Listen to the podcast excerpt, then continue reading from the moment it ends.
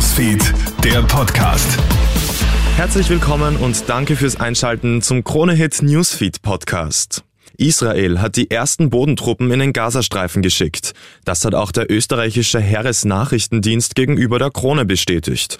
Gestern sind israelische Zivilisten ja dazu aufgefordert worden, den Gazastreifen innerhalb der nächsten 24 Stunden zu verlassen.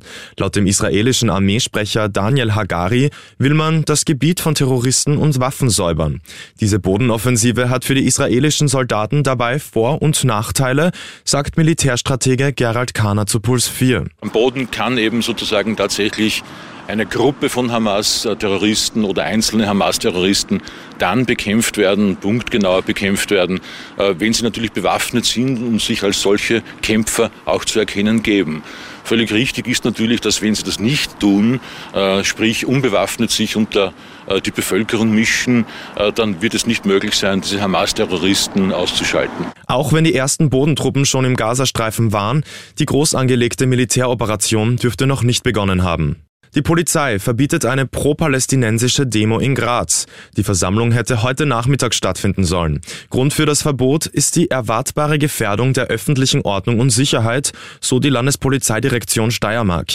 Laut LPD werden jetzt auch gefährdete Einrichtungen wie Synagogen verstärkt überwacht. Die steirische Polizei rechnet trotzdem mit einer Versammlung.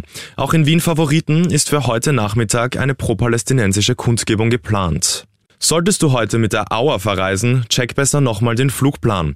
Denn heute fallen über 90 Flüge aus. Grund dafür ist eine Betriebsversammlung bei den Austrian Airlines. Betroffen sind laut APA mehr als 8000 Passagiere.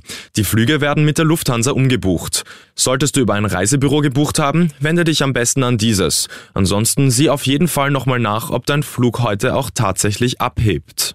Für das Tomorrowland Brasil wird gestern, der Freitag der 13., wirklich zum Unglückstag.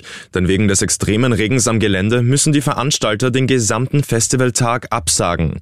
Damit sind unter anderem Auftritte von DJs wie Steve Aoki buchstäblich ins Wasser gefallen. Sofern die Wetterlage es ermöglicht, werden heute wieder Konzerte stattfinden.